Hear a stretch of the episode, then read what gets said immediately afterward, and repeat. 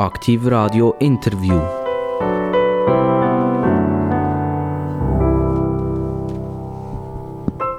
Aktiv Radio Interview auf Aktiv Radio, immer mit sehr, sehr interessanten Persönlichkeiten. Das kann sein aus der Region, das kann aber auch sein von weit weg. Meistens sind es Leute, die weit weg kommen, die mit der Region etwas zu tun haben und die für uns sehr wichtig können werden oder sehr wichtig sein. Und heute habe ich bei mir einen Balthasar.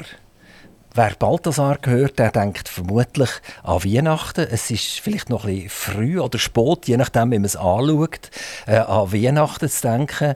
Der Balthasar kennt jeder als einer von den, meistens sagt man Heilige Drei Könige. Ob das wirklich so war, da müssen wir vermutlich jetzt äh, einen Spezialist haben, einen kirchlichen Spezialist. Aber die meisten nehmen das so wahr. Also der äh, Balthasar ist bei mir und der kommt, wie gesagt, nicht aus Solothurn, nicht aus dem Kanton Bern, nicht aus dem Kanton Aargau, sondern er kommt einen Schluck weiter östlich. Er kommt aus der Region Zürich. Und vermutlich hört man das auch. Und jetzt wird ich den Balthasar, und bevor ich dir sage, wer es ist und um was es wirklich geht, werde ich ihn ganz herzlich begrüßen.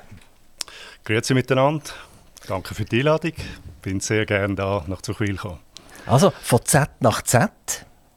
Sie sind in Zürich selber daheim oder wo genau? Vor Ort in äh, Wetzwil, also das ist äh, ganz nah. Das ist ganz nah bei, bei Zürich. Ja. Was, was heisst was ist für eine Zürcher ganz nah? Ja, wir äh, haben das Glück, dass wir dort gerade am Autobahnanschluss äh, wohnen mit direktem Tunnel auf Zürich rein, in Brunau und darum sind wir in 10 Minuten sind wir in der City also jetzt, der Balthasar, den wir jetzt gerade gehört haben, ist nicht ein König und auch nicht ein Heiliger, sondern er hat etwas mit Bauen, Immobilien, Gelände, Strukturierungen von riesengroßen Geländen zu tun. Es ist der Balthasar Halter und man kennt ihn aber nicht als Balthasar Halter, sondern als Balz. Und wer der, der Balzhalter ist, das werden wir jetzt in den nächsten paar Minuten dürfen hören und vertiefen. Äh, Herr Halter, wenn hat man Ihnen das erste Mal Balz gesagt? Ist, ist das, der Balthasar, ist das irgendwie zu lang gewesen? Oder sind Sie irgendein kleiner Quirlige gewesen, der, der gefunden hat, ein quirliger Bub? Das kann ja nicht ein Balthasar sein, das kann höchstens der Balz sein. Äh, also ich bin von allem Anfang an bald genannt worden. Das ist, äh, glaube ich, schon so der Plan bei der Taufe, weil äh, wahrscheinlich Balthasar ein bisschen zu lang war, aber Balthasar ist, ein, ist ein Name, der in unserer Familie, in unserem Stammbaum schon sehr oft vorkommt ist und aus der Tradition heraus habe ich den schönen Namen bekommen, aber heute rufen wirklich alle Balz. Und das, ich habe noch nie etwas anderes äh, kennt. Der, der Balthasar der hat einen Hintergrund, einen griechischen und einen byzantinischen Hintergrund, babylonischen Hintergrund. Ähm, kennen Sie das einigermaßen? Nein, nein also, also griechisch heißt der Balthasar und babylonisch heißt er Bel Saru Usur. Also man könnte ihnen auch Bel Saru Usur rufen, aber vermutlich würden sie dann in Zürich in der Bahnhofstrasse nicht umschauen, sondern sie würden eher irgendeinen Araber in einem Gewand erwarten, sicher nicht der Balzhalter. Es bedeutet, schütze den König. Also der Ausruf Bel Saru Usur ist gesehen, schütze den König, das ist der Balthasar daraus geworden und in, in Griechenland und äh, wir, wir, haben jetzt hier in der Schweiz keinen König, aber im Moment ist ja das sehr äh, aktuell, was äh, Königstum anbelangt. Wir haben die ganze Übergangssituation in England. Das heißt, jeder wird äh, bombardiert im Moment mit Informationen und äh, Schütze den König ist brandaktuell. Nachher der Halter, das ist etwas ganz, ganz anderes. Was wissen Sie da darüber, über einen Halter? Ja, der Halter. Also wir sind jetzt äh, Halter ursprünglich von Giswil, Obwalden. Ähm, dort ist die Familie wahrscheinlich irgendwie im Halten. Das ist ein, ein Gebiet oder ein, ein Grundstück äh, oder ein, ein, ähm, äh, ein Landwesen gsi, was äh, wo's auf, also wo's gewohnt haben und wahrscheinlich ist das daraus entstanden, dass das eben Halters von Halten sind. Das ist so meine Interpretation. Also der Halter äh, im Mittelhochdeutsch ist das der Tierhalter gewesen, also der Bauer, der Tier hat, der Tierhalter. Und man kann sagen, das ist in der Familie geblieben. Ihr habt zwar keine Tiere mehr, aber ihr haltet jetzt ganz viele Liegenschaften. Die können zum Teil ja wahrscheinlich genauso störrisch sein wie Esel. Mhm. Äh, absolut. Es ist übrigens noch lustig, mein äh, Ur-Urgroßvater ist äh, Fuhrhalter am Brünig und hat tatsächlich dort noch Tier gehalten, aber das ist natürlich nicht der Ursprung vom Namen. Und äh, ja, heute halten wir Immobilien, das ist so. Also der, der Fuhrhalter, ich meine, da wären wir jetzt auch wieder bei einem, genau. Also ob jetzt Fuhrhalter oder Tierhalter. Genau. Ähm, haben wir den Namen? Haben Sie sich das jemals überlegt, warum das Sie Balzhalter heißen? Oder sind Sie einfach immer Balzhalter und Punkt und Schluss? Ja, nein, da haben wir nicht viel Gedanken darüber gemacht. Ja. Ihre Kinder, Sie haben drei Buben. Mhm. Wie heißen die? Das ist die, die drei Könige jetzt? Oder? Nein, nein, nein. nein? das ist der Moritz, der Quentin und der Camille. Und die Namen sind dann wie gewählt worden? Also Sie haben gesagt, bei Ihnen ist es mehr so ein bisschen die Historie gesehen. Ja. Äh, man, man ist zurückgegangen auf Ihre Vorahnen und hat die Namen dort gesucht. Ist jetzt bei den eigenen Kindern das auch gemacht worden? Nein, wir haben eigentlich Namen gesucht, natürlich einerseits, die uns gefallen, aber andererseits, die auch ein bisschen individuell sind, so dass äh, nicht äh, den Kopf gekehrt zusammen mit einem Haufen anderen, wenn der Name gerufen worden ist. Wir kommen nochmal zurück auf die Weihnachtsgeschichte, auf die, Weihnachtsgeschichte die drei äh, Könige oder Sterndeuter. Also die Bibel redet eigentlich nicht von Königen, sondern von Sterndeutern. Die sind an diesen Sternen entlang sie sind bis zum Jesuskind gekommen. Die, die drei Namen die sind ihnen präsent. Wie die, wie die heiß, wie die heißen. Also von den drei Königen? Ja. Das ist der Balthasar, der Melchior und der Kaspar. Genau, also wenn Sie den Balthasar nicht gewusst hätten, der hat etwas nicht gestimmt. Ja. Perfekt, tipptopp. Ja, also jetzt, ist, ja. jetzt sind wir fertig mit Quiz. Okay. Es, ist, es ist durch, es ist, äh, Sie haben das mit Bravour gemeistert.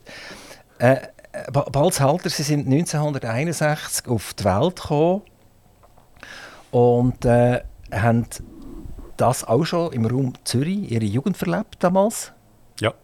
Wie, wie ist das gelaufen? Primarschule, Gymnasium? Ja, ja, ganz äh, gewöhnlich. Also ich äh, Primarschule in, in Uediken, das ist auch im Vorort, ganz nah bei Zürich. Dann ZEC und dann ins, ins Gimmi und dann studieren. Sie haben äh, zwei Studien absolviert. Das eine ist mal, Sie sind Diplom-Bau in ETH, also Bauingenieur, was natürlich äh, zum Unternehmen, wo Sie dann mal hätten sollen einsteigen, äh, perfekt gestimmt hat. Ist das der Vater gewesen, der gesagt hat, bald sitz mal ab, ich sage dir jetzt, was du zu studieren hast? Nein, überhaupt nicht. Also er war da relativ äh, offen. Gewesen. Äh, bei mir war einfach die Situation, ich habe äh, ein MNG gemacht, also mathematisch-naturwissenschaftlich. Das ist, äh, das ist mir sehr gut gelegen gewesen. und dann war eigentlich klar, gewesen, dass ich an die ETH gehe. Und dann ist es naheliegend, dann habe ich äh, das Bauingenieurstudium gewählt. Und ähm, haben Sie jemals noch geschafft als Bauingenieur? Nein, ich bin äh, direkt nach dem Studium ins Unternehmen und wir haben ja nie Ingenieurleistungen erbracht in, de, in dem Bauunternehmen und von dort her äh, hat mir das Studium auch eigentlich gar nicht so viel gebracht, äh, außer natürlich ein bisschen Fachkenntnis aus dem Bau und äh, zu wissen, wie man denkt. Also Sie sind nie auf der Baustelle gesehen und haben den Kopf geschüttelt, wenn irgendein Bauingenieur etwas erzählt hat. Er hat gesagt, so ist das sicher nicht. Nein, nein. Also die haben das immer auch besser gewusst als Sie selber? Ja, ich äh, bin davon ausgegangen. Ich habe das auch nicht überprüft. Nein. Der, der Bauingenieur ETH ist äh, ein Studium, das äh, hart ist. Man kennt das auch von den Architekten an der ETH. Die schwitzen viel, die müssen viel arbeiten. Die sind so morgen früh sind sie schon dort und oben um 12 Uhr sind sie immer noch in diesen Laboren. Ist das Bauingenieur und Architekt etwa gleich? Nein, das kann man nicht vergleichen. Also wir sind... Äh, eigentlich an mein Heim gegangen, da sind die Architekten wirklich noch zu weit am Arbeiten und äh, sind dann äh, aus ihren Schlafsäcken rausgekommen, als wir wieder gekommen sind. Wir hatten eigentlich äh, in dem Sinn äh, normale Zeiten gehabt. Äh, da hat man nicht so viel arbeiten müssen bis in die Nacht hinein. Ähm, Architektur wäre ja auch ein Weg gewesen, an und für sich, der auch gepasst hätte in ihr Unternehmen hinein. Das haben sie sich nie überlegt. Nein, also eben das Ingenieur... Ähm, Wesen hat mich eigentlich interessiert, äh, eben weil man das von der Mathematik her eigentlich äh, spannend gefunden und ich hatte auch das Gefühl gehabt, im, im Sinne von der Vorbereitung, und das war immer schon klar, gewesen, dass ich ins Unternehmen rein will, dass äh, mir das Ingenieurwesen oder eine Ingenieurausbildung eigentlich mehr bringt als äh, die Architektur. Äh, Im Nachhinein äh, ist das auch richtig gewesen. Also ich, äh, ich würde eigentlich wieder so entscheiden. Sie haben dann irgendwann später noch gefunden, meine Ausbildung lang nicht. Und dann sind sie schon im Unternehmen tätig gewesen. Und dann haben sie sich entschlossen, ein zweites Studium zu machen. Ist das gegangen? Ein zweites Studium parallel zum Arbeiten? Oder haben sie so ein gutes Management gehabt, dass es sie gar nicht so wirklich gebraucht hat? Ja, ich habe äh, natürlich dort schon ein gutes Management gehabt. Das ist grundsätzlich äh, natürlich eine Voraussetzung, dass ich jetzt äh, mir eine, gewisse Zeit können nehmen. Wobei ich habe sehr viel natürlich am Morgen früh gemacht oder äh, auch am Wochenende. Und wenn man das, äh, das, das äh, Jus-Studium ein bisschen effizient und zielgerichtet angeht, dann äh, ist das möglich. Also das, könnte, das wäre jetzt mit dem Ingenieurstudium nicht möglich. Das würde nicht gehen. Wenn es heute darum geht, dass Sie Verträge schließen und Verträge sind grosse Verträge, also Sie reden nicht von 2, 3 Millionen, wir reden jetzt hier in der Region Solothurn von einem Investment über viele Jahre von 900 Millionen, also äh, ein Schüppel Geld, kann man sagen. Sind die Verträge äh, von Ihnen selber gemacht oder haben Sie noch einen Hort Juristen im Unternehmen? Wir haben tatsächlich Juristen bei uns im Unternehmen. Und äh, ich meine, das Recht entwickelt sich derart schnell weiter, dass äh, ich keine Chance habe, um da wirklich an Schur zu bleiben. Aber es ist so, dass, äh, dass ich natürlich äh, vom, grossen, also vom Rechtssystem äh, sehr viel verstehe und in dem Sinne das kann einordnen, was die Juristen sagen. Aber wir stützen uns in unseren wichtigen Geschäften immer noch auf die eigenen Juristen ab, manchmal auch auf Dritte weil das äh, zum Teil auch ganz unterschiedliche Aufgabenstellungen oder Fragestellungen sind. Was ist auf Ihrem Visitenkärtchen? Haben Sie überhaupt ein Visitenkärtchen? Ja, aber da steht Erhalten. mittlerweile nicht mehr drauf. Also das, äh, wir, wir sind da... Also ist schon drauf, der Name ist schon drauf, oder? Ja, der Name ist drauf, das Unternehmen ist drauf, äh, aber wir tun da nicht... Äh, aber Gippelbauing, ETH, Nein, steht, nicht steht nicht mehr drauf Nein, und Litziur, Zürich ja, auch nicht, das ist alles, alles vorbei. Nein, ist auch nicht aber wichtig. Die Leute, die mit Ihnen zu haben, wissen, dass da jemand daherkommt mit einer tollen Grundausbildung. Oh, glaube ich nicht einmal. Also spielt auch keine Rolle. Also ich bin Unternehmer und das ist das Entscheidende. Ähm, Sie sind in einer Familie geboren, wo schon eine Unternehmerfamilie war. Und es sind auch, wenn wir sagen, ein paar Tragödien passiert.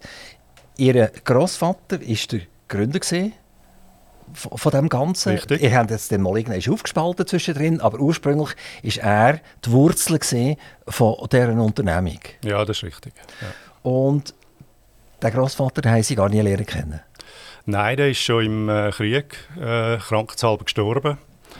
Auch relativ jung und äh, da bin ich natürlich noch überhaupt noch nie gewesen. Und dann hat äh, eigentlich meine, meine Großmutter, seine Frau, hat dann das Unternehmen weitergeführt äh, und dann sehr bald mit Unterstützung auch von meinem Vater. Das war eine Zeit, gewesen, wo Frauen normalerweise noch daheim gekocht haben und für die Kinder geschaut haben. Und das ist die Anna Halter Ming, ist das gesehen, vom Wilhelm Halter, die Frau. Mhm. Haben Sie das in der Familie mal so ein bisschen in der Geschichte mitbekommen, wie das gegangen ist, wo, wo, wo der Großvater gestorben ist und die Großmutter das Unternehmen hat müssen übernehmen? Also meine Großmutter war sehr eine starke Frau, die schon während dem, äh, also wo mein Großvater noch gelebt hat, äh, sehr stark auch Anteil genommen hat am Unternehmen ihn sehr stark unterstützt hat. Und insofern ist das äh, nicht jetzt unnatürlich gewesen, dass sie da quasi dann die Führung übernimmt. Sie, sie hat auch eine, persönliche, eine natürliche Autorität gehabt. Also man hat er, äh, im Unternehmen, aber auch in der Familie hat man ihr den Chef gesagt und äh, das war äh, klar gewesen, wer die Ansagen macht. Die Großmutter ist Ihnen noch präsent? Haben Sie sie noch erlebt oder, oder ist sie auch schon gestorben gewesen, Nein, nein, sie ist, äh, nein, nein, sehr präsent. Also wir haben äh, viel Zeit auch miteinander verbracht äh, und äh, sie ist auch alt geworden. Sie ist 93 äh, geworden und äh, von dort her habe ich das Glück gehabt, noch, sie eigentlich sehr, sehr nah kennenzulernen. Daraufhin hat Ihr Vater dann übernommen, wo wo, wo der Großvater gestorben ist oder vielleicht von der Mutter, von der Großmutter nachher, nach einem gewissen Zeitpunkt. Ähm, und er hat auch äh, ein tragisches Ende gefunden. Er ist bei einem Autounfall um, ums Leben gekommen.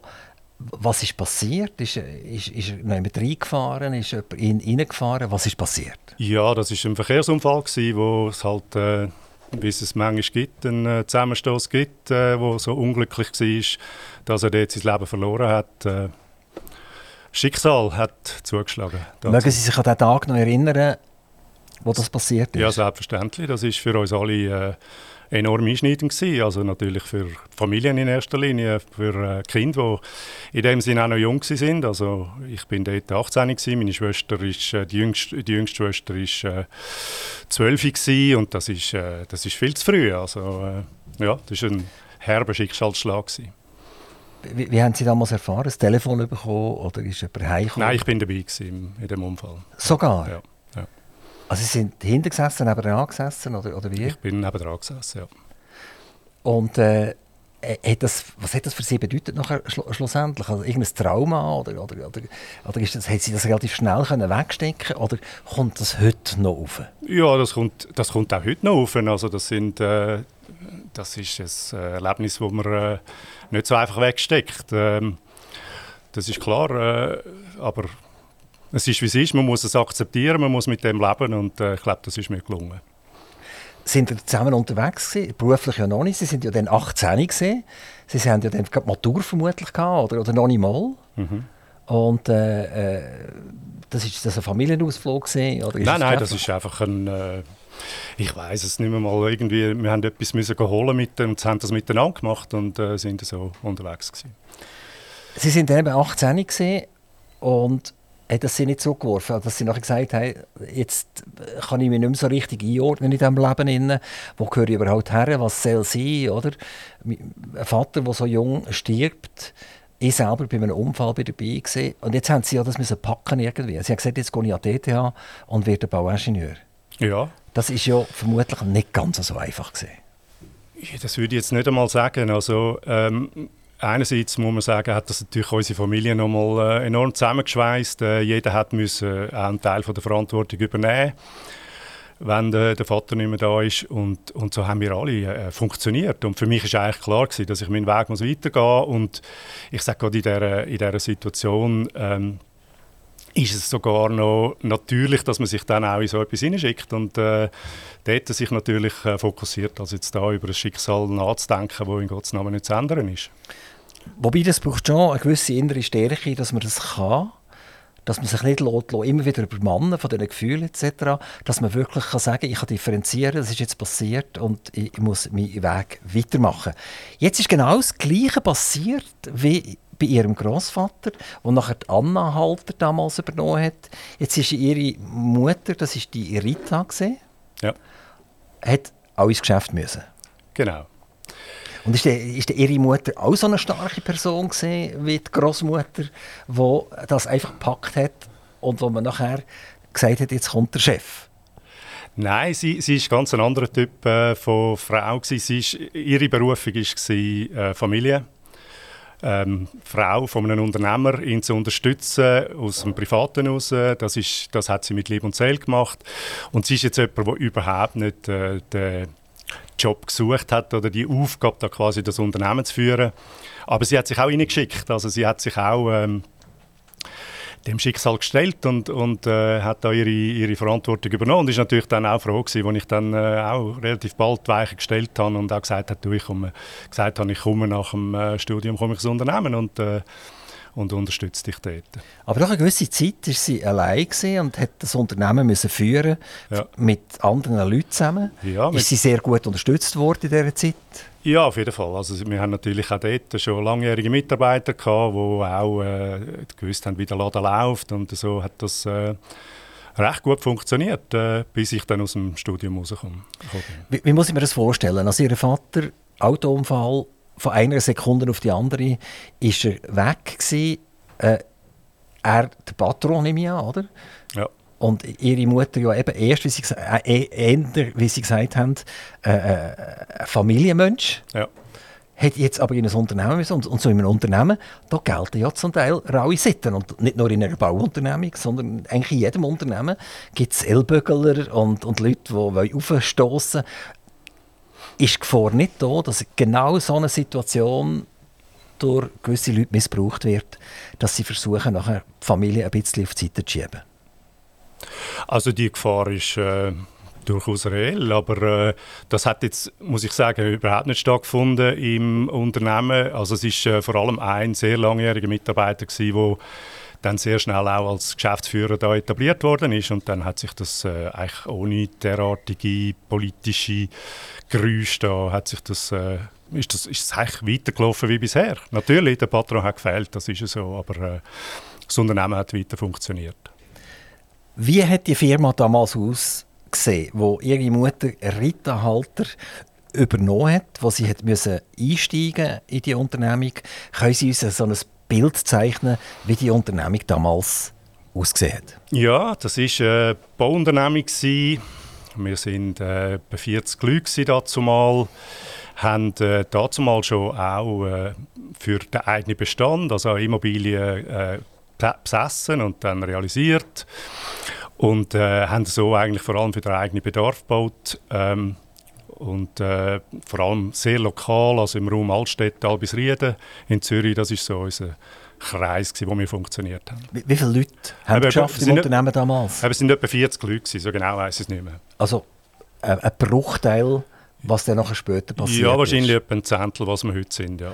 ja. Und, und wie, ist es unter dem Großvater gesehen? Auch in dieser Größe oder, oder kleiner oder grösser damals? Nein, wir, wir sind äh, schon grösser gewesen. Beim Großvater weiß ich nicht genau, wie viel das er so in der Spitze hatte, aber so in der Hochkonjunktur, das ist so Ende 60er, Anfang 70er Jahre sind wir, glaube ich, etwa 150 äh, Leute gewesen. Das war so die Spitze gewesen. Das hat sich dann ein bisschen, ist dann eine Öl, Ölkrise gekommen äh, und das hat sich dann ein bisschen reduziert und, und ist dann auch im, unter dem Regime von meiner Mutter hat sich das natürlich auch nicht weiterentwickelt, sondern man hat dort ein bisschen Halten gemacht und, und das hat sich dann, äh, sind dann Grössenordnung bei 40 gewesen. Ende 80er Jahre war das. Gewesen. Also eine, eine 40er-Firma, das ist wirklich eine, eine kleinere Firma an und für sich und im Baugewerbe sowieso. Es hat ja damals vermutlich auch schon sehr grosse Firmen gegeben, die mehrere hundert Leute auf den Baustellen hatten. Ähm, und jetzt sind Sie Bauingenieur werden, Sie haben die Historie kennt. Ist das damals überhaupt für Sie ein Reiz gewesen, in eine, so, wir sagen, eine kleinere Unternehmung einzutreten? Ja, absolut. Also es ist äh, das Unternehmertum, das mich gereizt hat. Ähm, und äh, also als Bauingenieur einerseits, aber ich meine, Immobilien zu erstellen, das ist, ein, das ist ein spannendes Geschäft, das hat mich fasziniert. Und darum äh, habe ich eigentlich gar nicht lange müssen studieren. Da bin ich eingestiegen und dachte, jetzt äh, schaue mal, wie sich das entwickelt. Sie sind dann nachher eingetreten in die Unternehmung rein und haben Sie das eine Zeit lang mit der Mutter zusammen gemacht? Oder ist die Mutter gerade sofort austreten? Nein, sie war weiterhin noch im Verwaltungsrat, gewesen, aber es ist klar, ich bin natürlich dann dort äh, operativ drin gewesen, sehr nah an den Mitarbeitern, sehr nah am Markt, äh, an den Kunden und dann äh, habe ich äh, ziemlich schnell dort übernommen. Ihr, ihr sind damals ein Bauunternehmung primär, ja. mit Liegenschaften, die man gehalten hat, ähm, die ihr dann vermietet habt, oder habt ihr damals schon Liegenschaften gebaut und unter eigener Regie und weiterverkauft. Ist das damals schon der Fall gewesen? Nein, das ist noch nicht das Geschäftsmodell gewesen. Wir haben, also meine Großeltern äh, haben schon in weiser Voraussicht äh, Grunderwerb gemacht. Also die haben äh, damals natürlich äh, ist das noch Landwirtschaftsland gewesen, zum Teil, wo dann auch eingezont worden ist. Und, und die Politik hat man weitergetrieben. Also auch meine Mutter hat etwa mal noch etwas gekauft. Und so ist, äh, haben wir noch ein paar äh, Bauplätze gehabt, die wir haben können überbauen Aber das ist dann irgendwann fertig gewesen. Und dann ist es darum gegangen, okay, wie geht es weiter? Und die Liegenschaften sind dann die sind im, im Besitz, Eigentum geblieben? Die sind im Eigentum geblieben, genau. Aber sind vermietet worden? Ja, genau. Also ein Mietmodell, also euch Einkommen ist äh, Investment gewesen, das nachher Mieten erzeugt hat? Ja, genau. Ja.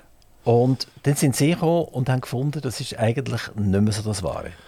Nein, es ist nicht die Frage, ob das nicht mehr das Wahre ist, sondern die Frage war, wie sich das Unternehmen kann weiterentwickeln kann. Und da ist natürlich äh, ist es von, aufgrund des Kapitalbedarfs sehr eingeschränkt, dass man mit dem Geschäftsmodell kann weiter ähm, wachsen, sich entwickeln. Und darum ist ziemlich schnell klar geworden, dass wir, dass wir uns als Unternehmen im Markt müssen, äh, etablieren, zuerst als Bauunternehmung und dann äh, im nächsten Schritt als, als Generalunternehmung. Und dann ist dann sehr schnell wirklich das klassische Entwicklergeschäft auch wo, wir, wo heute für uns äh, eigentlich wie, wie die, die, Kernkompetenz und auch äh, das, Kernmodell ist, äh, wo wir jetzt verfolgen. Hüpfen wir nochmal schnell zurück zu Ihrer Familie. In die Familie hat auch eine Schwester gehört, glaube von ihrem Vater, wo äh, ein Sprüngli hat. Und Sprüngli, das ist durch uns allen ein Begriff, auch die, die 100 Kilometer und mehr von, von äh, Zürich weg wohnen, die kennen vor allem den Sprüngli-Zweig, den die Luxemburgerli herstellt.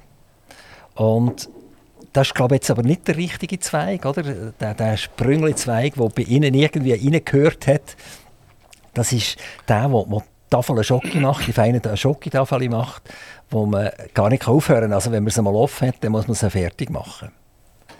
Das ist richtig, ja. Das ist äh, meine Tante, also die Schwester von meinem Vater, die einen Sprüngli geheiratet hat. Äh, damals war äh, die Lind und Sprüngli äh, ein gutes äh, Industrieunternehmen gewesen, ähm, und hat sich dann im Laufe der Zeit äh, sehr erfreulich entwickelt. Ist heute natürlich ein äh, Weltkonzern, äh, eine Schweizer Industriegeschichte, Erfolgsgeschichte. und, mir, und meine Tante ist dort natürlich als Frau von Rudi Sprüngli dort äh, sehr aktiv auch dabei gewesen. Also man kann schon sagen, Sie gehören schon so ein bisschen, in Basel sagt man zum Teig, gehört man, oder? Und äh, Sie gehören zum, zum Zürich, Blätterteig, oder, oder, oder wie kann man dem sagen? Ja, das kennen wir in Zürich weniger. Zürich ist so offen, ist äh, so, ähm, wie soll ich sagen, also das sind Beziehungen spielen nie so eine Rolle, wie wir das auch heute noch äh, erfahren in Basel oder in Bern. Äh, und in dem Sinn fühle ich mich da nicht als äh, irgendwie Teil von einem Teig oder von einem Netzwerk. Ich glaube, äh, das zeichnet Zürich aus, dass, man, äh, dass die Leistung zählt, äh, dass man etwas muss bringen und Beziehungen eher sekundär sind. Von, von den Zürcher sagt man immer, wenn man von Solothurn redet, dass die keine Ahnung haben, wo das ist. Ist das, ist das wahr? Was das Zürcher nicht wissen, was Solothurn Ja, die wissen es nicht, ja. Ja, also das kann ich jetzt für mich nicht behaupten, weil ich kann... Äh ja, wir können dann nachher darauf zurück, Sie müssen wissen, wo das Ding ist, weil, weil sonst... Äh, ja, ich kann jetzt nicht auf das eingehen, sondern ich habe äh, ich hab natürlich auch noch Militär gemacht. Ich war bei der Genietruppe, ich war viel an der Flüsse, natürlich auch an der Aare und äh, insofern habe ich äh, das Mittelland recht gut äh, kennengelernt und äh, dann ist, äh, ist klar, wo Solothurn liegt und es ist auch klar, wie, wie Solothurn äh, funktioniert. Also das ist, äh, ist für mich jetzt nicht absolut Neuland gewesen. Ähm, wenn eine Liegenschaft, eine größere Liegenschaft muss bewertet werden in der Region Solothurn, dann gehen die Grossbanken und, und äh, gehen nach Zürich und holen sich dort äh, einen Bewerter. Und der gehört Solothurn und dort schon mal 30% vom Wert abziehen. Ist das heute immer noch so? Ja gut, heute ist äh, erstens so, dass wir natürlich extrem gute statistische Daten haben äh, und dann, ist, dann sind es Daten, die äh, eine Bewertung vorgeben und nicht irgendwie ein, äh, eine Unkenntnis von einem Schätzer. Ähm, früher war das äh, tatsächlich eher so gewesen. Aber man muss auch sehen, dass heute natürlich das Mittelland äh, enorm zusammengewachsen ist. Also man hat nicht mehr die, die, die äh, Unterschiede, wie man sie vielleicht früher noch kennt hat, zwischen den Wirtschaftszentren und, und dem Mittelland. Ähm, also da sind die, die Differenzen sind nicht mehr ganz so groß, wie sie auch schon sind. Ein Einfamilienhaus in Zürich, das kann man sich ja aktuell gar nicht mehr leisten. Also das heisst, die Mehrheit kann sich das nicht mehr leisten. Ja. Die müssen zu Zürich aus, sie müssen in die Agglomerationen rausgehen. Dort geht es vielleicht noch ein bisschen knapp. Aber dann, wenn sie nachher die Stoppuhr nehmen, haben sie zum Teil auch 30 Minuten oder 60 Minuten bis sie in ihrem Zentrum innen sind, wo sie dann tatsächlich auch arbeiten. Dann könnten sie ja gerade so gut Biel, Bern, Solothurn oder irgendjemand dort wohnen, weil der Zug von, jetzt, wenn wir Solothurn jetzt zum Beispiel nehmen, hat auch nur 60 Minuten oder knapp 60 Minuten nach Zürich. Findet das statt? Denken Zürcher überhaupt, dass sie jemals in die Region Solothurn könnten zügeln und dort äh, leben? so ein bisschen im Grünen, ein bisschen im Schönen und weiterhin in, in Zürich arbeiten? Oder ist es eher eine Gegenbewegung im Sinne von, dass äh, die Leute aus dem Einzugsgebiet äh, Mittelland, Jura Südfuss jeden Tag nach Zürich fahren und so wieder heimkommen? Also, also die Frage, Frage ist die, Sie sich, erleben Sie es im eigenen Unternehmen, dass es Leute gibt, die am Jura Südfuss wohnen? Äh, also das weiß jetzt gar nicht so, ob man am Jura Südfuss bis auf Zürich kommt. Wir, haben natürlich, wir sind natürlich also mittlerweile... Man schon, man kommt nach Zürich, es geht. Ja, nein, ich in unserem Unternehmen habe ich gemeint. Ah. Oder, äh, es ist natürlich so, dass wir äh, ein Unternehmen sind, das schweizweit tätig ist und auch verschiedene Geschäftsstellen haben und äh, dann schauen wir natürlich schon, dass die Leute, die wir gerne in unserer Reihe haben, dass die dann nicht jetzt so viel Zeit verlieren und dann vielleicht eher in einer anderen Geschäftsstelle arbeiten. Aber, aber das ist, äh, das ist ein, sicher ein Prozess, der wo, wo stattfindet. Und ich glaube, dass der sich zukünftig auch noch wird verstärken Nicht zuletzt natürlich aufgrund von den Erfahrungen, die wir jetzt auch mit Covid gemacht haben, dass man äh, ja nicht jedes Mal muss äh, ins Büro äh, gehen, fahren, um äh, zum können arbeiten miteinander und dann kommt dazu, dass wir natürlich eben Baustellen in der ganzen Schweiz haben und dann, dann muss, ein, muss ein Mitarbeiter nicht einmal zwingend äh, ins Büro, sondern er geht direkt auf die Baustelle. Also dort sind wir nicht jetzt, äh, ich sage jetzt Zürich, zentriert mit den Mitarbeitern, die wir haben. Wie sieht die Halter AG heute aus? Was macht Ihre Firma ganz genau? Also wir, sind, wir verstehen uns als Entwickler. Das heißt, wir schauen, dass wir Potenzial ähm, erforschen, suchen in den Immobilien. Das kann äh, im ganzen Lebenszyklus sein. Das äh, ist heute weniger auf der grünen Wiese als im Bestand. Äh, das können äh, aber eben Objekte sein oder Areal, wo halt äh, ihren Lebenszyklus Ende erreicht haben.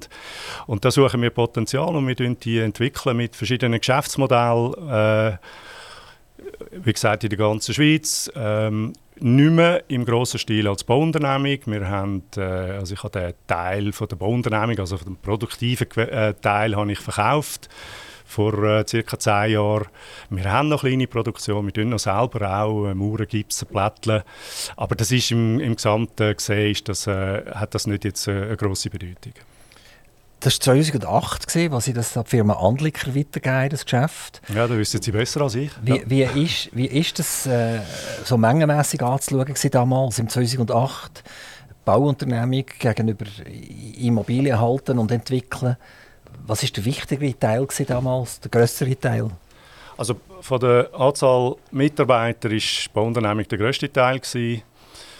Umsatzmäßig ähm, glaube ich, sind wir dort schon als GUTU grösser gewesen, haben wir mehr umgesetzt. Was ist Umsatz bei Ihnen? Also wenn Sie jetzt ein Gebäude aufstellen für 200 Millionen, ist der Umsatz 200 Millionen oder ist nur Ihre Leistung, die Sie erbringen in das Ihnen, ist Umsatz? Nein, wir stehen natürlich mit diesen 200 Millionen im Risiko. Also die, wir, wir müssen ja für den Preis dann auch erstellen, darum schauen wir das auch als Umsatz an. Und äh, dann kommen da natürlich auf der Aufwandseite Leistungen von Drittunternehmern dazu, plus unsere Eigenleistungen. Ja, so sieht das. Wenn man ins Internet geht, redet man glaube ich von einer halben Milliarde Umsatz bei. Ist das richtig? Ja, jetzt mittlerweile sind wir glaube ich bei 800 Millionen. 800 Millionen? Ja. Und allein jetzt im Raum Solothurn, und da können wir dann nachher darauf sprechen, da geht es um das Projekt Altis Holz, reden wir über eine lange Distanz, über 20 Jahre mhm. oder noch ein bisschen mehr sogar, von 900 Millionen Einsatz. Ähm, da tönt die 800 Millionen fast wenig eigentlich. Wenn, wenn man auf die Internetseite geht, sieht man ja ein Projekt nach dem anderen, das sie gemacht haben oder wo sie dran sind. Und wenn ich jetzt das überlege, wenn allein in, in diese Region hier 900 Millionen fließt und wir von 800 Millionen Ertrag reden, inklusive, da schon der Bachstein ist drin, das, das, Gelände, das sie kaufen, ist dabei. Und man weiss, das ist mittlerweile teuer, so Zeugs zu kaufen. Dann tönt das eigentlich nicht so nach wahnsinnig viel. Ja, wenn Sie jetzt äh, eben denken, dass das äh, ein Investment ist, das sich über 20 Jahre hinzieht, oder 25 Jahre sogar, dann, dann, reden wir am Schluss, äh, wenn wir die 800 durch 20 teilen, dann reden wir noch 40 Millionen pro Jahr. Und äh, was wir, über was wir geredet haben, ist der Jahresumsatz. Oder? Und der tut sich natürlich äh, in dem Sinn zusammensetzen aus diesen Jahresumsätzen, aus diesen Projekten. Und das ist, äh, das ist schon viel. Also wir, wir drehen äh, sehr viele Projekte. Bevor wir zurückkommen nachher auf das Projekt, das uns natürlich besonders interessiert äh, in der Region, reden wir kurz über Ihre Investment, die Sie sonst noch so tätig haben. Sie sind zum Beispiel unter anderem an einer Firma beteiligt gewesen, äh, das ist Digital Strom. Da geht es um äh, Kommunikation im Gebäude innen. Also die Idee ist eigentlich, dass ein Taster nicht mehr direkt verstromt ist mit einer Lampe, sondern da fließt Intelligenz über die Stromleitung über und die Lampe hat einen Empfänger und kommt nachher äh, den Befehl über und nachher das Relais schaltet und die Lampe geht dann halt an oder ab. Und das Gleiche mit den Türen oder was halt denn das immer ist. Sie haben sich gelöst von diesem Unternehmen. Es ist sehr bekannt, das Unternehmen. Äh, über Technologie können wir vielleicht noch zwei, drei Worte verlieren darüber. Warum haben Sie sich getrennt von Digitalstrom? Also Digitalstrom ist äh, eine Technologie die von Anfang an darauf abzielt hat, dass man in Konsumermärkte hineingeht, also dass man äh, eigentlich äh, vor allem das Eigenheim kann ähm, automatisieren oder eben intelligent machen. Und das geht eigentlich nur, wenn man äh, eine internationale Strategie fährt. Und wir haben das, äh, ich habe zusammen mit Partnern, habe ich das aufgebaut äh, vor allem auch Technologie auf ein, auf ein gewisses Level gebracht. Und jetzt, wo es um die Internationalisierung oder Globalisierung geht, da gibt es äh, andere Eigentümer, die prä prädestinierter sind als wir. Und darum habe ich mich dann vom Unternehmen gelöst und habe das verkauft. Äh. Sind Sie richtig in den Verkaufsprozess hineingegangen? Ja. ja. Also das Unternehmen ist dann bewertet worden. Ja. Haben Sie irgendeine Investmentbank haben Sie beauftragt, das zu analysieren? Und dann ist eine Wertung hinten rausgefallen? Äh, also ja, ein, ein, ein, äh, Investmentberater, ja. Ein Investmentberater? Ja, ja genau. Und äh, Sie sind zufrieden gewesen? Oder haben Sie da eigentlich Geld draufgelegt? Ich meine, äh, gerade in diesem Bereich äh, darf man ja gerne immer wieder nachschütten, oder? In, in dem Entwicklung gemacht werden und dann kommen die Herren Ingenieure und Softwareentwickler und sagen, äh, liebe Aktionär, es ist zwar super, aber es fehlt noch ein Stückchen. Es muss noch ein Stückchen weiterfinanziert werden. Und da gibt es verschiedene Finanzierungsrunden und wenn man sich dann trennen kann, können Sie zuletzt sagen, das war ein Investment gewesen, oder Halleluja, ich bin froh, dass ich es los habe? Also es war äh, sicher so, gewesen, dass wir am Anfang äh, noch andere Vorstellungen hatten, eben natürlich gerade mit der Internationalisierung und dass wir äh, schon nicht den Preis dann am Schluss haben können lösen, wo wir ursprünglich äh, als Idee hatten. Äh, und es ist jetzt auch nicht so, dass ich da jetzt äh, viel Geld verdient hätte, das kann ich nicht sagen. Ähm, aber, und, aber viel verloren? Ja, ich habe schon ein bisschen etwas verloren, ja. Schon? Ja. Ähm, bereuen Sie das? Oder wenn jetzt wieder mal ein Jungunternehmer zu Ihnen kommt und sagt, Balzhalter, ich habe eine super Idee. Prüfen Sie das noch oder sagen Sie eigentlich, ich lieber ein bisschen die Finger davon? Nein, wir sind ja äh, eigentlich als Unternehmensgruppen oder ich sage jetzt äh, von unserer Kultur her sind wir sehr innovativ und wir, äh, das ist auch übrigens nicht das einzige Unternehmen gewesen in dem Digitalbereich, wo, wo, wo, ich da äh, aufbauen habe. Und das ist etwas, was heute Teil von unserer DNA ist, von der, von der Halter wo äh, auch immer wieder neue junge Unternehmen angeschaut werden und äh, wir prüfen, ob wir da uns sollen, engagieren sollen, ob das für uns insgesamt äh, Sinn macht und, und weiterbringt. Und das machen wir äh, eigentlich sehr oft. Also das machen wir, also die Gruppe macht das, die Haltergruppe, ja, ja. oder macht das der Balzhalter privat? Nein, heute ist es eigentlich äh, noch viel, viel näher bei der Gruppe. Früher ist das, bin ich äh, eigentlich neben der Gruppe ein bisschen äh, der Pionier gewesen, habe gewisse Sachen vorantrieben und heute hat es einen Haufen Pioniere innerhalb von der Unternehmung, die die Themen vorantreiben. Ähm, sehr erfolgreich.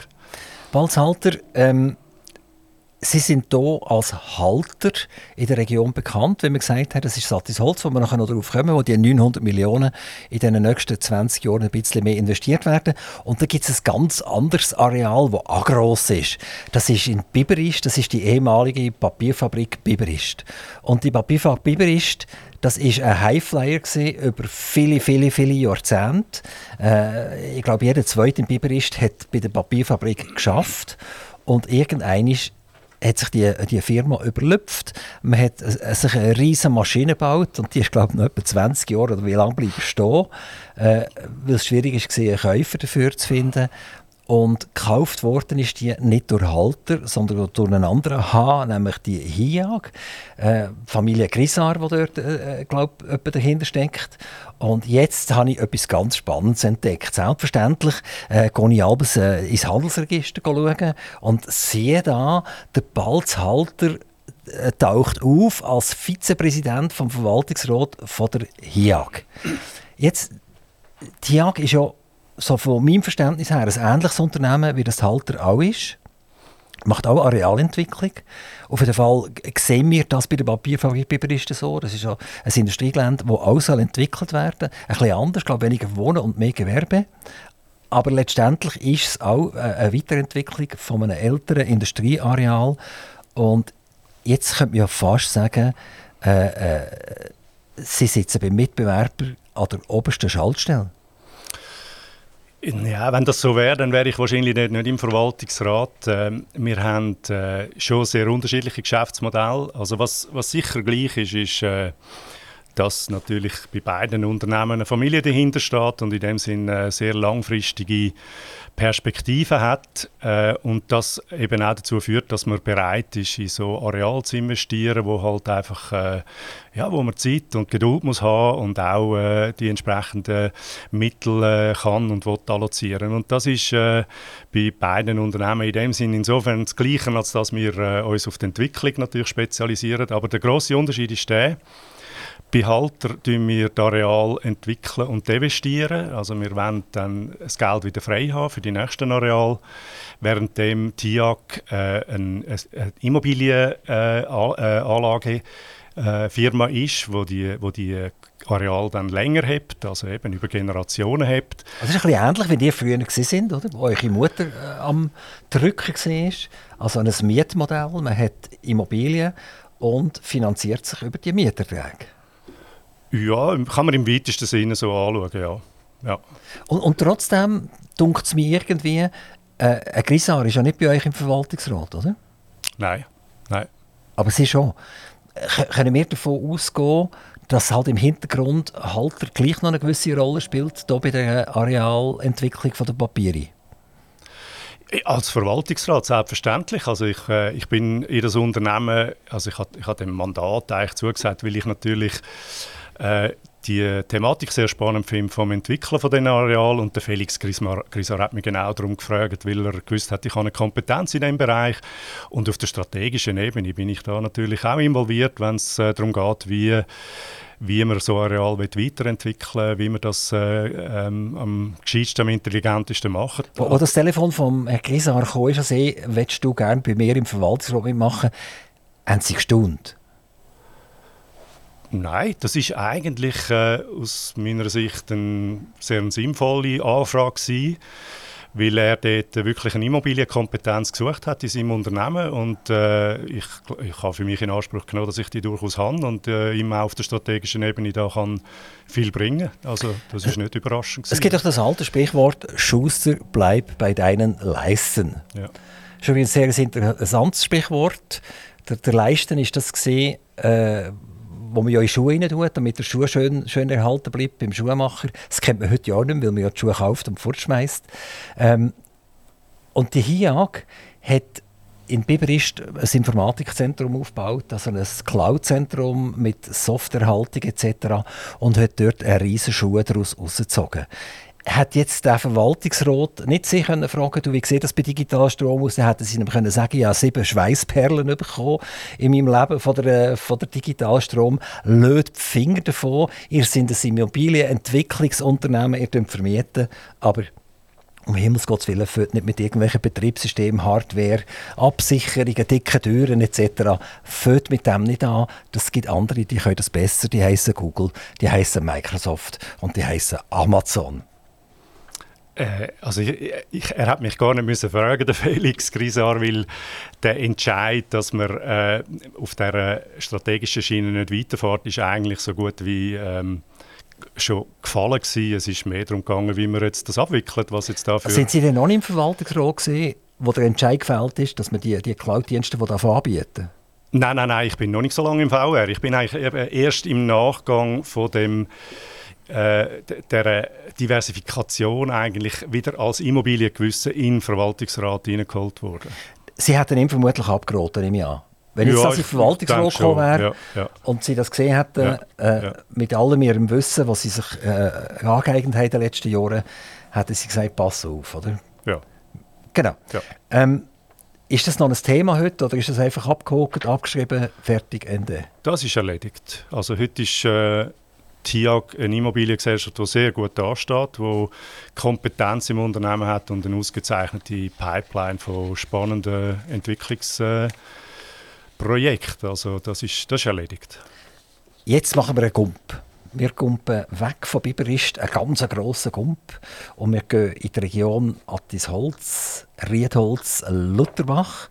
Und das ist eben der, äh, das, grosse, das grosse Investment von Ihnen, die 900 Millionen in den nächsten knapp oder mehr, eigentlich 20 Jahren. Wie ist der Entscheidungsprozess abgelaufen? Also wir hier kennen natürlich das Attisholz, oder? Wir haben die Zellulose-Produktion noch erlebt, wir haben den Übergang Blocher erlebt, wir haben den Übergang Beauregard erlebt. Ähm, und wir haben gesehen, das ist eine schwierige Geschichte. Wenn das Holz so richtig am Produzieren war, dann hat es mega gestunken. Äh, dass, dass, sie, dass sie Abfälle vorhanden waren, wo man gesagt hat, das kann ja vermutlich nicht wirklich ganz gut sein. Und jetzt kommt die Zürcher Firma Halter und hat den riesengroßen Mut, äh, 200.000 oder 300.000 Quadratmeter zu kaufen und das wollen zu entwickeln. Können Sie uns erzählen, wenn Sie das allererste Mal von diesem Gelände gehört haben und wie das gegangen ist, bis Sie effektiv im Verwaltungsrat die Hand aufgehabt haben und gesagt jawohl, das machen wir jetzt? Also so ganz genau ein sehr schmal, dass ähm, mir bewusst worden ist, dass das Areal zum Verkauf ist, das weiß ich nicht, ähm, weil es ist eigentlich ein Prozess gewesen, der zwei, drei Jahre gegangen ist. Das ist bei uns auch mehr, mehrfach aufgeschlagen. Also wir werden natürlich immer angeschrieben, wenn es äh, solche Areale zum Verkauf stehen. Und dann ist das bei uns auch vorbeigegangen und wir haben dann aber eigentlich äh, immer abgewunken, weil einfach äh, Preisvorstellungen an einem Ort sind, wo wir gesagt haben, das ist, äh, das ist für uns so nicht spannend. Und erst im Laufe der Zeit äh, ist dann da ähm, auch ein bisschen Bewegung reingekommen und wir haben dann das ein bisschen genauer angeschaut und Hauptvoraussetzung für einen Entscheid ist eigentlich der gewesen, dass wir gespürt haben, dass eben Solothurn, ähm, also der Kanton, das äh, Riedholz ähm, einfach bereit ist, auch sich auf so einen Prozess einzulassen. Das ist ein Prozess, wo man muss gehen miteinander. Und das ist für uns die Voraussetzung, dass wir einen Partner auf der anderen Seite haben, eine öffentliche Hand, wo auch so einen Prozess unterstützt, auch dafür ansteht und äh, wo wir auch, ich sage in dem Sinn partnerschaftlich können, äh, gewisse Entscheidungen fällen und das hat sich dann auch so äh, ergeben. Und das war der Grund, gewesen, warum wir gesagt haben, das ist ein grosses Investment, es ist auch ein langfristiges Investment, aber wir sind überzeugt, äh, dass wir da einen Mehrwert schaffen können. Und äh, da sind wir jetzt dran. Und die ersten Schritte sind sehr erfreulich, vor allem in der Zusammenarbeit. Kurzfristig gesehen ist das Attis Holzgelände primär ein kulturelles Gelände. Und das ist ja nicht der ganz grosse Umsatzschreier oder Mietertragsbrüller. Ähm, wenn kommt das erste Mal etwas Gescheites in die Kasse rein, wo sie können sagen die 40 Millionen jedes Jahr werden auch miettechnisch amortisiert oder erfüllt? Äh, also ich glaube, wir haben äh, jetzt schon können, es ist schon uns gelungen, Wert zu schaffen und das ist einerseits natürlich tatsächlich durch die Zwischennutzung, weil wir das Areal jetzt hat können bekannt machen weil das Attraktivität gewonnen hat. Vor allem natürlich, weil wir eine Nutzungsordnung haben können etablieren zusammen mit der Gemeinde und mit dem Kanton, wo es jetzt auch zulässt, dass man sehr bald in die Realisierung kann gehen und das wird das schon sehr bald. Also wir, wir werden jetzt äh, in diesem Jahr äh, Baueingabe, die erste Baueingabe machen oder vielleicht wird es Anfang nächstes Jahr mit dem Ziel, dass wir bis im 26 dann die ersten Bauten realisiert haben und dann dort Mieter einziehen äh, und äh, da dann einen sicheren nachhaltigen Ertrag werden abwerfen. Ihr habt ja, glaube einen super guten Schachzug gemacht. Also ihr habt das mal erworben, ihr habt jetzt das ein bisschen kulturell aufpeppt, die ganze Geschichte. Und jetzt, bevor der erste Block gebaut wird, also Block, das meine ich das Mehrfamilienhaus, habt ihr einen Teil können an die UBS Pensionskasse weitergeben. Mhm. Das heisst, doch und ein Schübel Geld ist schon zurückgekommen. Mhm. Die UBS Pensionskasse ist jetzt Mitbesitzerin von dem Areal. Ja, richtig. Und, und ist sie Mitbesitzerin über das gesamte Areal über, oder hat sie nur einen ganz klaren Teil, wo, wo sie können ausgrenzen übernommen, wo zum Beispiel Wohnungen gebaut werden? Ja, also das äh, ist ja ein sehr grosses Areal. Ähm, und äh, wir haben jetzt aber einen Teil vom Kern, also ich würde sagen etwa die Hälfte vom Kernareal haben wir der UBS verkauft. und haben das aber gerade wieder im Baurecht zurückgenommen, sodass wir die Entwicklung weiter treiben können. Also das ist Sell and Leaseback? Ja, leisen kann man so nicht sagen, weil es ist ein Baurechtsvertrag. Also wir zahlen jetzt den, den UBS äh, Baurechtszins und können natürlich über das Areal jetzt verfügen, weiterentwickeln, dass, äh, so dass wir dort weiter... Wer, wer wird denn mal irgendeiner der Vermieter sein von diesen Wohnungen? Wird es Halter sein oder wer, wer ist denn das? Das wissen wir noch nicht. Also jetzt werden die Projekte werden realisiert und wie unser Geschäftsmodell ja sagt, werden wir dann äh, die Investitionsobjekte, oder sind dann vielleicht auch äh, Eigentumswohnungen, die man baut, werden dann verkauft. Und wer dort äh, nachmalig dann der Investor ist oder der Käufer, das wissen wir noch nicht. Aber es ist denkbar, dass das ein dritter Investor ist. Es ist aber auch denkbar, dass die UBS dann dort auch wieder wird einsteigen Das ist noch offen. Das würde ja bedeuten, dass der Eigentümer von dieser Wohnung auf Baurecht offen wäre. Ja. Er wird nicht Eigentümer und kann sagen, Land gehört auch mir, sondern nach 99 Jahren, oder wie, wie lange ist das Baurecht, das abgemacht ja. worden? 99 Jahre? Ja. Dann tätscht es, oder? Ja. Dann gibt es einen Heimfall. Ja. Ah, aber, und wenn jetzt jemand Eigentum kauft, also ein Schweizer denkt so in einem Haus, ja, das hat 100 Jahre, das geht an meine Kinder und vielleicht geht es noch an, an, an kleine Moritzli da, an, an Enkel geht es auch noch. Und da ist Baurecht, das gibt mir immer ein leichtes Kutzeln äh, in Knie rein. Äh, das heisst, er erwirbt Eigentum, aber er hat eigentlich nicht Eigentum an, am, am, Grundstück. Und irgendwie spielt der Baurechtszins dann trotzdem noch rein. Vermutlich muss dann der, der, der Eigentümer von der Wohnung auch noch irgendwie ein Baurecht abdrücken jedes Jahr.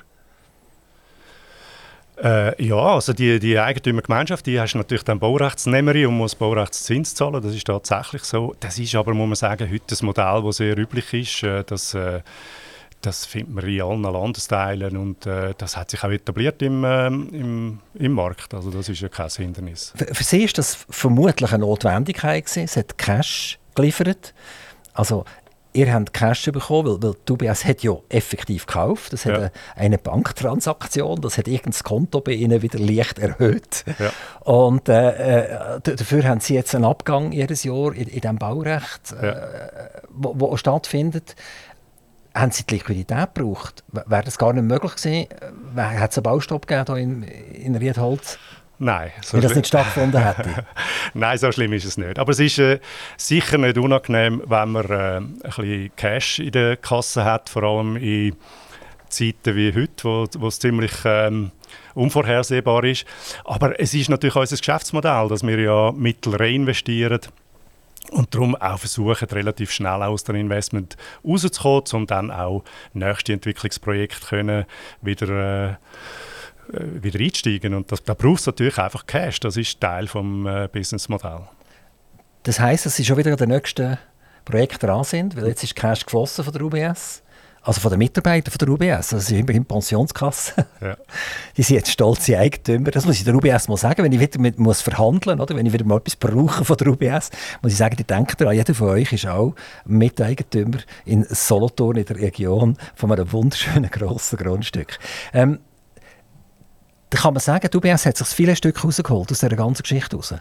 Weil, wenn man das anschaut, dort, die alten Industriebauten, die ja irgendwie noch zum Teil müssen aufrechterhalten werden. Ihr habt ja ganz abenteuerliche Pläne, dass die, die alten Industriebauten integriert werden in die mhm. Neubauten hinein. Also wenn man die Modelle sieht äh, am Kompi, das ist eindrücklich, wie das aussieht. Mhm. Ähm, kann man sagen, UBS hat viele Stücke rausgeholt, nämlich die Wohnungen. Dort, wo garantiert ein Ertrag ist und auf dem anderen wird es eher ein bisschen komplizierte Erträge zahlen. Nein, das kann man so nicht sagen, weil wir äh, auf allen Arealteilen eine gemischte Nutzung werden haben aber äh, die UBS hat sicher ein ausgezeichnetes Investment gemacht da, äh, mit einem sehr sicheren äh, Zins, also eine sehr gute Verzinsung. Und ich glaube, die, ähm, Mitarbeiter von der UBS können äh, glücklich sein, dass sie das gemacht haben. Und ich meine, notabene, es ist, wie Sie sagen, ein äh, ganz außerordentlicher Ort, der sich enorm wird entwickeln und wo äh, auch in Zukunft wird äh, einen, ausgezeichneten Wert darstellen. Also das ist ein super Werbespot jetzt von Ihrer Seite ja. her. Als UBS-Mitarbeiter sind natürlich sowieso glücklich, dass Sie bei der UBS sind im Moment und nicht noch jemand anders. Ähm, jetzt haben Sie noch das große Glück, dass Sie dürfen Miteigentümer sein im Attisholz. Ähm, kommen wir ganz schnell zu den Altlasten. Also ich persönlich, wo, wo ich, wie gesagt, als Bub das schon irgendwie erlebt habe, hat, das, hat mich nie getraut. Wie, wie, wie gut haben Sie die Altlastenabklärungen können machen dass Sie sicher sind, dass da nicht noch irgendetwas Katastrophales auftaucht? Ja, das haben wir natürlich sehr, sehr genau angeschaut. Da kann man mittlerweile auch äh, natürlich sehr viel äh, über Untersuchungen ähm, gewährleisten dort oder, oder, sicherstellen, dass man, äh, dass man nicht ins Elend läuft. Aber es ist immer ein gewisses Risiko, äh, das kann ein bisschen mehr sein oder ein bisschen weniger. Aber ich glaube, das haben wir heute auch sehr gut im Griff. Wir haben ja schon einiges auch äh, können erledigen und jetzt wird im, im, im im Zug von der Realisierung von der ein, vom einen oder anderen bestehenden Bau wird noch das ein oder andere müssen gemacht werden, aber das haben wir eigentlich gut im Griff. Wir, wir haben wieder mal das Gefälle zwischen Zürich und Solothurn dürfen erleben, in dem die Büzerbuben, der, der Gölle und der Traufer hier in Sattisholz sich üben einen äh, mega Krach abgelassen haben, äh, damit sie können üben können. Also das ist weit über die Holz übergegangen. Das hat die ganze äh, Region hat das mitbekommen. Die Hallen sind überhaupt nicht geeignet, um dermaßen Krach zu machen. Und äh, damit sie können, äh, sicher sein dass es dem letzten Grund mit 45'000 Leuten zweimal klappt. Ähm, das Kulturengagement und das Wohnen, und wenn wir jetzt gerade von den Emissionen ausgehen, geht wir jetzt von dem Krach, äh, äh, geht das überhaupt noch? Oder wenn die ersten 100 Wohnungen realisiert sind, ist eigentlich fertig, dann kann man vielleicht noch Kasperle-Theater machen und, und vielleicht Zwischentheater, äh, eine griechische Aufführung oder so, aber sicher keine mehr äh, Aufführungen, die 100 Dezibel oder mehr produzieren. Also ich bin am äh, letzten Freitag bin ich am Ed Sheeran Konzert im äh, letzten Grund und das hat äh, richtig gerockt. Äh, ich kann mir jetzt vorstellen, dass im Umfeld dort nicht alle äh, die Musik gleich gut gefunden haben. Äh, das ist natürlich ein gewisses Konfliktpotenzial, aber es funktioniert sogar in, in, zumindest in der Stadt, Stadt Zürich, oder? Ähm, aber es ist, es ist uns allen klar, dass wir natürlich im, in dem Betriebskonzept da ständig werden äh, lernen und das auch weiterentwickeln und natürlich dann neue Verhältnisse anpassen. Also das ist äh, eine Selbstverständlichkeit, die zu so einer Arealentwicklung dazugehört. Das ist die, die verschiedenen Nutzungen, das ist immer auch Teil von einer Phase, die äh, sich dann auch wieder mal ändert und, und äh, neue äh, Chancen und Möglichkeiten oder äh, Anforderungen dann kommen. Balzhalter, unsere Stunde ist durchgehüpft mega schnell wieder, einmal mehr. Ähm, was ich zuletzt in einem Interview oder eben einem Gespräch, wie man eher sagen ähm, machen ist zuletzt keine Frage stellen, sondern einfach das Interview aufmachen und sagen, Balzhalter, was möchten Sie unseren Hörern oder was möchten Sie Ihrer Familie oder Ihrer Geschäftsleitung? Sie dürfen wählen, was Sie wollen. Sie haben einfach Maximum 30 Sekunden. Es läuft schnell der Jingle und nachher ist der Balzhalter mit dem dran, was er will. Aktiv Radio Interview.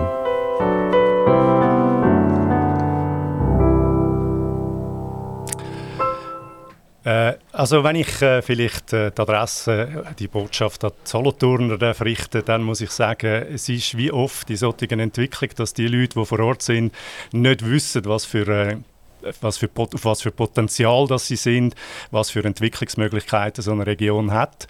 Und ich glaube, Satisholz zeigt das jetzt, dass eben Solothurn eine ganz ausgezeichnete äh, Region ist, die ein äh, enormes Zukunftspotenzial hat. Und wir freuen uns, dass wir von der Firma Halter aus da dürfen mitwirken an dem Prozess. Balzhalter, ganz, ganz herzlichen Dank, dass Sie von Z nach Z gekommen sind, dass Sie von Zürich nach Zuchwil gekommen sind. Und es freut uns immer, und das ist nicht, weil wir einen kleinen Minderwertigkeitskomplex hier haben, wir freuen uns immer, wenn man von Osten in Westen fährt und man nicht immer von uns verlangt, dass wir Westen, vom Westen in Osten müssen fahren müssen. Balzhalter, viel, viel Glück mit dem ganz tollen Investment, das sie hier machen. Und es macht uns stolz, dass wir einerseits die Halter haben, auf der anderen Seite die TIAG äh, äh, ein Biogen, der 1,6 Milliarden äh, als eine der grössten Baustellen je ausgegeben hat. Also es geht Post ab bei uns. Balzhalter, bringen Sie unsere besten Grüße nach Zürich. Danke vielmals.